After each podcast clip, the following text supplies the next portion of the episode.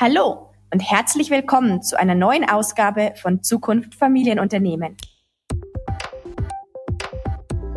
Mein Name ist Nadine Kammerlander und ich leite das Institut für Familienunternehmen und Mittelstand an der WHU. Ich höre immer mal wieder, dass sich Familienunternehmen schwer tun mit Neuerungen, mit der Digitalisierung und überhaupt mit Veränderungsprozessen. Aber ist das wirklich so? Denn gerade Familienunternehmen setzen, im Gegensatz zu vielen börsennotierten Firmen, auf Werte wie langfristiges Denken, Diversität, Work-Life-Balance, Nachhaltigkeit und Kundennähe. Und sie handeln dementsprechend viele seit Jahrzehnten, manche sogar seit Jahrhunderten, wie unser heutiges Beispiel zeigt. Was ist zu beachten, damit Tradition sich nicht als Hindernis für den Wandel erweist? Wie können traditionelle Werte und Produkte erfolgreich in die Zukunft führen? Sind Tradition und Wandel ein Widerspruch? Darüber wollen wir heute mit zwei Experten diskutieren. Zum einen mit Eve Bangemann. Sie gehört der Geschäftsführung von EY Deutschland an und leitet den Bereich Markets Germany. Außerdem setzte sich bei EY als Co-Sponsor Diversity und Inclusiveness im Steering Committee der Region Westeuropa für Vielfalt und Inklusion bei EY ein. Zum anderen sprechen wir mit Michael Fleißner. Er ist Geschäftsführer des Kosmos Verlages. Ich bin überzeugt davon, je mehr die Menschen digital leben und arbeiten müssen, umso mehr gibt es eine Rückbesinnung auf eine traditionelle Beschäftigung mit traditionellen Medien wie dem guten gedruckten Buch oder dem guten Spiel, das man mit der Familie oder mit Freunden gemeinsam am Küchentisch oder im Wohnzimmertisch äh, genießen kann. Lassen sich diese Erkenntnisse auch auf andere Unternehmen übertragen? Über Wandlungsfähigkeit und die Bedeutung von Tradition und Innovation für die Unternehmenszukunft sprechen wir zuerst mit Eve Bangemann von EY. Hallo, Frau Bangemann. Hallo, Frau Professor Kammerlander. Frau Bangemann, Sie sind ausgewiesene Expertin für Familienunternehmen, haben viele namhafte Familienbetriebe betreut. Woher kommt Ihrer Meinung nach die Vorstellung, dass die Tradition dem Wandel dort schon mal im Wege steht? Also generell würde ich sagen, ähm, das Spannungsfeld zwischen Wandel und Tradition ist schon immer eines gewesen. Wenn wir jetzt äh, zum Beispiel mal an die Einführung des Euros denken oder an die Jahrtausendwende oder jetzt vielleicht auch an die Ampelkoalition, so sind, ist das immer wieder eine Herausforderung. Bei Familienunternehmen, wenn ich daran denke, dass der ähm, unsere Auswertungen zeigen, dass von den größten Familienunternehmen weltweit äh, sehr viele bereits über 100 Jahre alt sind, würde ich vermuten, dass die Familienunternehmen in Deutschland gezeigt haben, dass sie mit diesem Spannungsfeld äh, sehr gut umgehen können und das aus meiner Sicht auch sogar als Motor für die weitere Entwicklung nutzen. Das belegen ja auch die langen Erfolgsgeschichten vieler Traditionsunternehmen. Was machen denn diese Familienunternehmen anders? Wo sehen Sie da Unterschiede bei Veränderungsprozessen? Also ich denke, dass viele Familienunternehmen zu den Weltmarktführern gehören. Bei vielen großen ist uns gar nicht mehr bewusst, dass es eigentlich ähm, Familienunternehmen sind. Wenn wir zum Beispiel an VW denken, BMW, die Schwarzgruppe, Conti oder Aldi. Und äh, was aber auch zu sehen ist, dass diese Unternehmen immer danach streben, langfristig die Unternehmensentwicklung zu unterstützen und profitabel zu gestalten und dabei auch nach neuen Geschäftsbereichen suchen. Bei der Schwarzgruppe beispielsweise ähm, haben wir gesehen, dass sie schon vor Jahren in das Thema Nachhaltigkeit investiert haben und heute einen ganz neuen, starken Geschäftsbereich entwickelt haben, der unter der Marke Presiro bekannt geworden ist und sich mit dem Themen duales System, Entsorgung und Recycling beschäftigt. Was wir allerdings auch sehen, ist, äh, dass Familienunternehmen bei der Einführung von Digitalisierung dagegen eher Zurückhaltung zeigen, also ganz anders als wir im Bereich Nachhaltigkeit.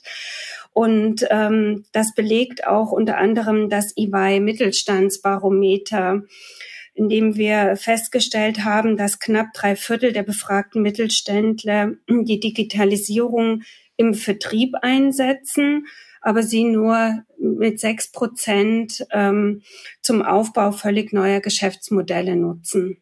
Das deckt sich ganz gut mit unseren eigenen wissenschaftlichen Studien. Wie bewerten Sie denn aus Beratersicht diese eben genannte zögerliche Herangehensweise bei neuen Digitalisierungstrends? Ist das problematisch? Also bislang sehen viele Unternehmen den größten Nutzen in der Digitalisierung noch in Effizienzsteigerung und Kostensenkung. Und meiner Ansicht nach ist aber der langfristig gewinnbringende Weg eher der, in die Erweiterung oder sogar in neue Geschäftsmodelle zu investieren. Wenn ich da mal einen Blick werfen darf in die Handel- und Konsumgüterindustrie, da fallen ja Unmengen an Daten an, die ähm, die Händler und Konsumgüterproduzenten nutzen können, um bessere Produkte ähm, zu entwickeln oder auch äh, bessere Services für den Kunden bereitzustellen. Und das können wir auch sehen bei äh, Familienunternehmen wie Henkel, die die sozialen Medien stark nutzen, um mit ihren Kunden in Kontakt zu kommen, um auch neue Produkte auszuprobieren und unmittelbar das Feedback ihrer Kunden einzuholen. Familienunternehmen tun sich ja mit dem digitalen Wandel auch deswegen oft schwer, weil sie nicht genügend Mitarbeitende mit Erfahrung in der Digitalisierung haben. Was ist da Ihr Rat? Mein Rat ist im Grunde der, dass äh, die Familienunternehmen begreifen müssen, dass es dazu gehört, die Arbeitswelt zu verändern, einfach flexible Arbeitsmodelle anzubieten, auch ähm, junge Familien anzuziehen und ihnen flexibler ähm, eine flexible Arbeitsumgebung zu schaffen. Ich denke, da können Familienunternehmen auch insbesondere von Startups sehr viel lernen. Ich denke aber auch, dass das Thema ähm, Diversity eine große Rolle spielen wird und zunehmend äh, bedeutungsvoller werden wird. Und da meine ich nicht nur ähm, das Potenzial ähm, vieler weiblicher Mitarbeiter äh, zu nutzen, sondern halt eben auch exzellent ausgebildete Arbeitskräfte aus dem Ausland, vielleicht auch mit Migrationshintergrund zu nutzen. Sie haben mir gerade schon das Stichwort Lernen von Startups gegeben. Unsere eigenen Gespräche zeigen, dass Familienunternehmen beim Wandel immer mehr auf die Kooperation mit Startups setzen. Sehen Sie das auch bei Ihren Mandanten? Ja, das ist tatsächlich ein Trend, äh, den wir bestätigen können und ähm, den auch viele Familienunternehmen sich jetzt zunutze machen. So hat zum Beispiel die Unternehmertum in München eine Plattform äh, bereitgestellt, wo Unternehmen und Start-ups gemeinsam Prototypen entwickeln können und in Kleinserie produzieren. Und was ich interessant finde und auffällig ist, dass das vor allem die jüngere Generation in den Familienunternehmen ähm, vorantreibt und damit sich im Grunde auch wieder auf die Zukunft ähm, vorbereitet. So hat sich beispielsweise Haniel in 2020 die Mehrheit an Emma, Europas wachstumsstärkster Bed-in-the-Box-Marke, gesichert um so die Transformation in einem ihrer Geschäftsbereiche voranzutreiben. Was ist Ihrer Erfahrung nach das wichtigste Asset von Familienunternehmen, wenn es um Veränderungen, Wandel und Zukunftsfähigkeit geht? Aus meiner Sicht ist äh, das Werteverständnis von Familienunternehmen das wichtigste Asset. Ähm, Familienunternehmen stellen aus meiner Erfahrung immer drei Aspekte in das Zentrum. Der erste Aspekt ähm, sind ähm, die Mitarbeiter. Die, und der zweite Aspekt die Kundenorientierung und der dritte Aspekt das langfristige, stetige Wachstum des Familienunternehmens. Letztendlich äh, steht hinter jedem erfolgreichen Familienunternehmen auch die Familiengovernance, die sicherstellt, dass das Familienunternehmen in Generationen denkt. Der Wert von Resilienz und einer guten Family Governance zeigt sich gerade jetzt in der Pandemie. Und man darf nicht vergessen, dass Veränderung und Wandel auch immer Chancen bedeutet. Vielen Dank, dass Sie Ihre Erfahrungen mit uns geteilt haben, Frau Bangemann. Sehr gerne. Und jetzt stellen wir Ihnen einen Unternehmer vor, der sich Tradition und Moderne gleichermaßen verpflichtet fühlt. Michael Fleißner, Geschäftsführer des Kosmos Verlags, den viele schon seit Kindertagen kennen. Los geht's mit unserem Infoblog. Der heutige Kosmos Verlag wurde vor fast genau 200 Jahren als Franksche Verlagsbuchhandlung für Belletristik gegründet. Es fing an mit Geschichten wie Zwergnase, aber die Firma entwickelte sich schon 70 Jahre später in Richtung Naturwissenschaften und Spiele weiter. Zu den bekanntesten Produkten gehören Experimentierkästen, Bestseller wie Die drei Fragezeichen, Spiele wie Die Siedler von Katan und Exit und seit dem Erwerb der Mehrheit der Columbus Globus Manufaktur auch Globen. Heute ist der Kosmos Verlag ein führender Ratgeber, Kinderbuch und Spieleverlag. Das Unternehmen beschäftigt rund 300 Mitarbeiterinnen und Mitarbeiter, davon etwa 200 am Hauptsitz in Stuttgart. Der Umsatz beträgt rund 150 Millionen Euro. Geschäftsführer ist seit 20 Jahren der aus einer Verlegerfamilie stammende Michael Fleißner. Und jetzt begrüße ich ganz herzlich Michael Fleißner hier im Podcast. Hallo, Herr Fleißner. Hallo und schönen guten Tag. Herr Fleißner, nicht erst seit der Corona-Pandemie boomt der Markt bei E-Games. Hier und auch global. Hat Ihr Traditionsunternehmen denn von diesem digitalen Trend profitiert?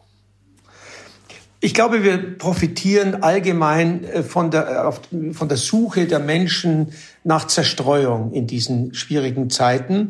Und dazu gehören natürlich auch E-Games, ja, aber es gehört auch das traditionelle Spiel dazu, genauso wie äh, gute Bücher dazu gehören. Und das ist unsere Aufgabe, an den Leser und an den Nutzer sozusagen zu denken und ihm diese Möglichkeiten zu bieten. Apropos Innovation und Kreativität. Ähm, ich habe mich unglaublich äh, darüber gefreut, dass wir mit unserer Cyborg Hand äh, am Time Magazine äh, auf dem Cover als Produkt des Jahres waren. Und das ist also für jeden Verleger eine ganz besondere Auszeichnung und zeigt eigentlich, was möglich ist mit, mit, mit guten Produkten, die auch äh, anerkannt werden. Wie positionieren Sie sich denn in der digitalen Welt als ein Familienunternehmen, das auch nach wie vor auf traditionelle Spiele setzt und das auch auf traditionelle Werte wie Familie, Sicherheit und Freundschaften bei Spieleabenden setzt? Also äh, wie positioniert man sich in der digitalen Welt? Einerseits als Unternehmer haben Sie die, die Verpflichtung, sich mit digitalen Prozessen, digitalen Verbesserungsmöglichkeiten auseinanderzusetzen. Das ist das eine. Äh, das andere ist, ähm, äh, dass wir natürlich auch bemerken, dass immer mehr digital ähm, gearbeitet, äh, genutzt wird. Wir aber auch festgestellt haben, dass die Sehnsucht der Menschen nach traditioneller Beschäftigung, also nach einem physischen Brettspiel oder einer, einem guten Buch durchaus äh, zugenommen hat in der digitalen Welt. Und ähm, Sie können heute als Konzern sagen, na, wir müssen überall äh, gleich gut sein. Äh, wir haben entschieden, wir machen natürlich digitale Produkte, aber wir setzen den Schwerpunkt auf das, was wir als zukunftsträchtig erachten. Und das sind eben traditionelle Spiele, Experimentierkästen oder auch Kinderbücher und Ratgeber und Sachbücher. Sie haben ja in den letzten Jahren auch viele Familien- und Erwachsenenspiele herausgebracht. Was ist Ihre Erfahrung denn damit? Das ist äh, eben eine sehr, sehr positive Entwicklung. Es gibt Märkte, die sind, die stagnieren oder, oder äh, haben eher rückläufige Entwicklungen. Auch das Buchgeschäft ist durchaus herausfordernd. Wir haben im äh, Familien- und Erwachsenenspielbereich, aber auch bei Kinderspielen ein äh, sehr, sehr interessantes Wachstum in den letzten Jahren ähm, äh, bemerkt und natürlich auch genutzt für Kosmos, ähm, wo wir äh, in wenigen Jahren äh, nun zu den bedeutendsten Spiele Herstellern äh, geworden sind, nicht nur im deutschsprachigen Raum, sondern eben auch international. Was machen Sie da besser als andere? Naja, wir, wir machen eigentlich das, was wir immer gemacht haben. Äh, wir legen hohen Wert auf Innovation und Kreativität. Ähm, und zwar in Zusammenarbeit mit denen, die das entwickeln. Das sind nämlich Spieleerfinder, Autoren, äh, und in enger Zusammenarbeit mit unserem Redaktionsteam entstehen hervorragende Konzepte. Das ist eigentlich der, der, der Ansatz. Und der zweite ist ähm, die richtige Vermarktung, Positionierung des äh, Produktes in den jeweiligen Märkten. Das ist das Know-how des Verlages. Und das führt dann in der Regel zum Erfolg oder zum Misserfolg. Es gibt durchaus auch Spiele, die nicht äh, funktionieren. Und dann ähm, analysiert man das und weiß, warum es nicht funktioniert hat. Wie wird sich denn der Markt weiterentwickeln? Also sowohl der Markt für digitale Spiele und E-Gaming als auch analoges Spielen, Lesen und Experimentieren. Wird das auch zukünftig noch sein, seinen Platz haben? Also das Analoge, das kann ich ganz klar äh, beantworten, hat eine große Zukunft. Ich bin überzeugt davon, je mehr die Menschen digital leben und arbeiten müssen, ja, umso mehr gibt es eine Rückbesinnung auf eine, eine traditionelle Beschäftigung mit ähm, äh, traditionellen Medien wie dem, dem guten gedruckten Buch oder dem guten Spiel, das man mit der Familie oder mit Freunden gemeinsam am Küchentisch oder im Wohnzimmertisch äh, genießen kann. Das ist ein, ein Wachstumsmarkt und der wird es auch in Zukunft so bleiben weil es eben äh, diese Belastung gibt. Ja, digital ist ja nicht immer gut. Ja, es ist sicherlich in vielen Bereichen hilfreich, aber es ist auch äh, disruptiv und, und zerstört auch äh, vieles an, an guten Familien und äh, äh Freundesdasein. Äh, digitaler, der digitale Markt äh, bei E-Games ist ähm, ein Markt, der bekanntlich hohe Investitionen erfordert. Äh, gerade heute Morgen habe ich gelesen, dass einer unserer Mitbewerber eine äh, Gesellschaft aus Frankreich, die schon drei, vier Mal von Private Equity aufgekauft worden ist, noch einmal verkauft hat für einen Milliardenbetrag. Ich will den Namen jetzt gar nicht nennen, aber ich habe äh, nachgeguckt und davon sind, äh, glaube ich, 80 Prozent Schuldübernahmen, also Schulden, die das Unternehmen aufgebaut hat, um zu dieser Position zu kommen. Und der Käufer muss diese Schulden erstmal übernehmen und kriegt also nur einen ganz kleinen Teil an, an äh, Cash. Wir sind auch da äh, als ähm, Unternehmen traditionell orientiert. Ähm, für mich ist sehr wichtig, dass äh, eine äh, positive Entwicklung auch mit vernünftigen kaufmännischen Prinzipien erfolgt und nicht nur mit Wunschträumen. Sie haben jetzt schon das Stichwort der Disruptivität angesprochen. Der, äh, das ganze Verlagswesen steht natürlich vor einem Wandel. Aber Ihr Unternehmen blickt ja jetzt doch auf fast 200 Jahre Verlagsgeschichte zurück. Gab es in dieser Zeit auch bereits Wandel oder war das bisher alles sehr stabil? Wandel ist, äh, kann, können Sie, ist gleich Verlage. Also jeder Verlag, der äh, auch, nicht alle sind 200 Jahre alt, aber äh, Verlage unterstehen einem dauerhaften Wandel. Allein schon, weil sie im Frühjahr und im Herbst jeden Jahres ihre Programme neu erfinden müssen oder neu bauen müssen, gerade im Publikumsbereich.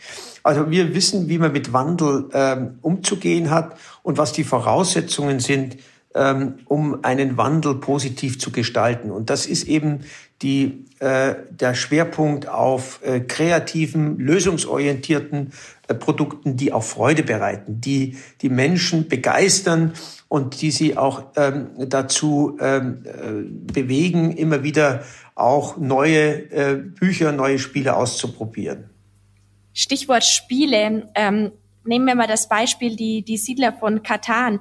Da zeigt das Produktsortiment ja auch, dass Ihr Verlag äh, die Möglichkeiten der Digitalisierung nutzt. Können Sie da zu diesem Beispiel etwas sagen?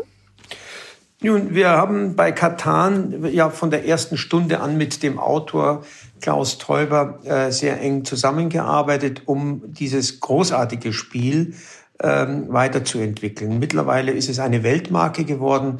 Es gibt ähm, eine eigene, eine sogenannte Katan Universe äh, App, die ähm, Spieler auf der ganzen Welt vernetzt und so, dass sie digital spielen können. Das ist ein äh, eigenes äh, Geschäft und eine eigene äh, Entwicklung, die auch gerade in Corona-Zeiten äh, enormen Aufwind hatte. Trotzdem haben wir auch ähm, mindestens eine ähnliche Entwicklung im Verkauf der Brettspielvarianten. Es gibt ja da eine ganze Familie, es gibt das Basisspiel und es gibt aber auch die Seefahrer und die Räuber und, und viele äh, Varianten. Auch das hat sich äh, äh, außerordentlich positiv entwickelt, so dass ähm, die, äh, dieses Spiel mittlerweile in fast 30 Ländern ganz, ganz oben steht. Ja, neben dem Brettspielen gibt es dann ja auch noch Webinare äh, bei Ihnen im Sortiment, zum Beispiel zum Thema Hundewelpenerziehung oder Räuchern, um die bösen Geister auszutreiben. Wie passt das denn ins Sortiment? Ja, ein, ein Verlag muss, ähm, um überlebensfähig zu sein, breit aufgestellt sein. Ja? Sie, sie können durchaus Nischen bedienen, aber es müssen viele Nischen sein, die alle ihre Chancen haben. Und ähm, das ist eigentlich ähm, auch der Ansatz, der grundsätzliche Ansatz, den wir als Verleger und Unternehmer äh, brauchen. Das Räuchern äh, ist auch wieder ein Thema, äh, zu dem man durchaus äh, greifen kann, wenn man so ein bisschen auch hilflos äh, dieser ganzen Pandemie gegenübersteht und sagt, also fange ich mal bei mir zu Hause an und räuchere mein Haus aus und vielleicht geht dann auch vieles von diesem bösen Spuk weg. Gut. Es ist ja wirklich viel, was zum Kosmos Verlag dazugehört. Sie haben ja beispielsweise das Globengeschäft vom Columbus Verlag übernommen. Sie haben Spiele, Sie haben Bücher wie die drei Fragezeichen, die sicherlich allen Kindern und ihren Eltern äh, bekannt sind. Dann noch die Experimentierkästen. Wenn Sie jetzt sagen müssten, was der Kern Ihres Unternehmens eigentlich ist, wie würden Sie das beschreiben? Und hat sich das vielleicht gewandelt über die letzten Jahre? Ja, der Kern eines Verlages, ich sagte das ja schon, äh, ist äh, die Innovation und die Kreativität. Und ähm, am Ende auch natürlich immer, wie in jedem Unternehmen, die Mitarbeiter. Wie können Sie sich mit einem ganz bestimmten Wertegerüst äh, den Mitarbeitern das vermitteln? Ja, was ist sozusagen unser, unser Wertegerüst, mit dem wir äh, Menschen äh, mit unseren Büchern und Spielen und ähm, weiteren Produkten Freude bereiten wollen. Das ist, glaube ich, der Kern, der Ansatz.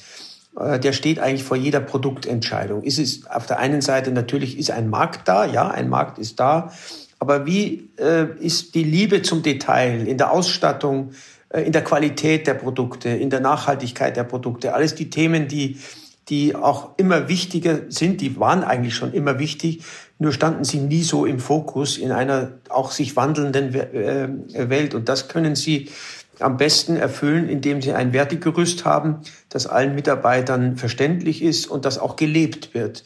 Und das ist der Kern und äh, der geht auch äh, zurück 200 Jahre, als 1822 das Unternehmen hier in Stuttgart gegründet wurde. Damals ähm, von zwei äh, äh, jungen äh, ja, Jungunternehmern, die eigentlich was ganz anderes gemacht haben, aber die gesehen haben, aha, da entsteht ein Bildungsbürgertum und dieses Bildungsbürgertum möchte günstige Romane lesen. Das war der Erfolg oder der Grundstein äh, des von Frank Kosmos. Ja, und den feiern wir übrigens nächstes Jahr und, äh, und orientieren uns natürlich auch, was Vorgänger äh, hier aufgebaut haben in diesen jetzt äh, 200 äh, Jahren. Jetzt sind wir natürlich in turbulenten Zeiten und ich muss Sie doch noch mal zu Corona fragen. Wie war denn Ihr Geschäft jetzt in der Vorweihnachtszeit in dieser doch sehr ungewöhnlichen Situation?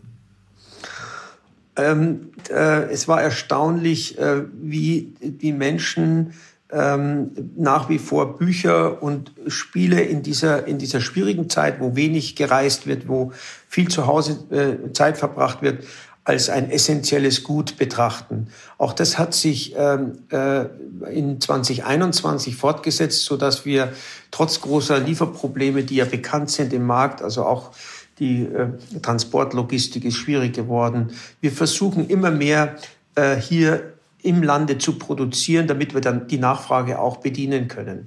Also deswegen auch Columbus, äh, den, den Globenhersteller, den wir äh, vor fünf Jahren ähm, äh, mit der Familie übernommen haben, also mit der Ursprungsfamilie. Sie sind auch schon in der fünften Generation und ähm, die jetzt für uns einen Produktions- und äh, Konfektionierungsbetrieb äh, äh, aufgebaut haben, so dass wir näher dran sind am Kunden und nicht mehr den weiten Weg nach Asien gehen müssen für ganz bestimmte äh, Produkte.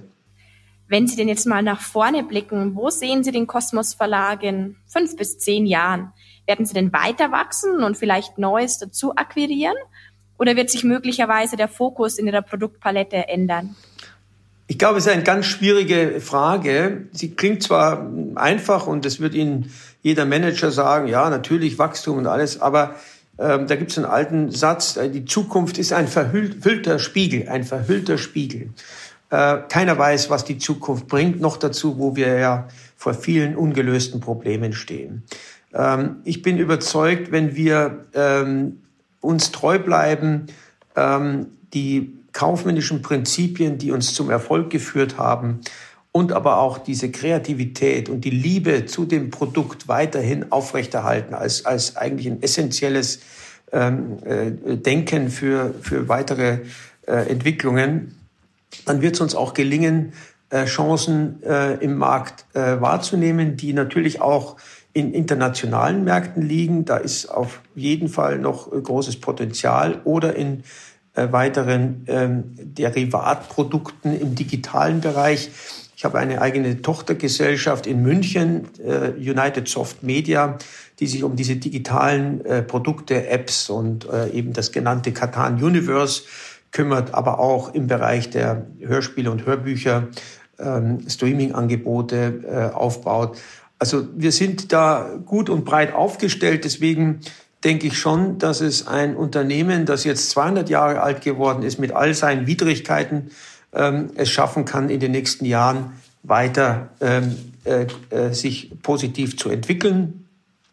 Ähm, vorausgesetzt, und das muss ich dazu fügen, die Rahmenbedingungen für Familienunternehmen bleiben bestehen. Also ich bin da durchaus auch politisch, weil äh, nur mit einer, mit einer, mit stabilen Märkten und auch der Achtung des mittelständischen Familienunternehmers äh, ist es möglich, äh, auch die Arbeitsplätze in diesem Maße, wie wir es in Deutschland haben, äh, zu erhalten. Da sprechen Sie mir aus der Seele. Also wir sehen Pragmatismus verwurzelt in Werten und mit der Bereitschaft zum Wandeln. Vielen Dank, Michael Fleißner. Ich danke Ihnen. Der Kosmos Verlag ist also ein Beispiel dafür, wie man über die genaue Kenntnis der Bedürfnisse seiner Kundinnen und Kunden ein Familienunternehmen über Generationen weiterentwickeln und die Marktpräsenz ausbauen kann. Und das war's auch schon mit dieser letzten Ausgabe des Jahres von Zukunft Familienunternehmen. Wir wünschen Ihnen erholsame und gesunde Feiertage und freuen uns, wenn Sie im nächsten Jahr wieder dabei sind. Und wie immer, wenn Sie uns Kommentare, Fragen oder Ideen senden wollen, sehr, sehr gerne.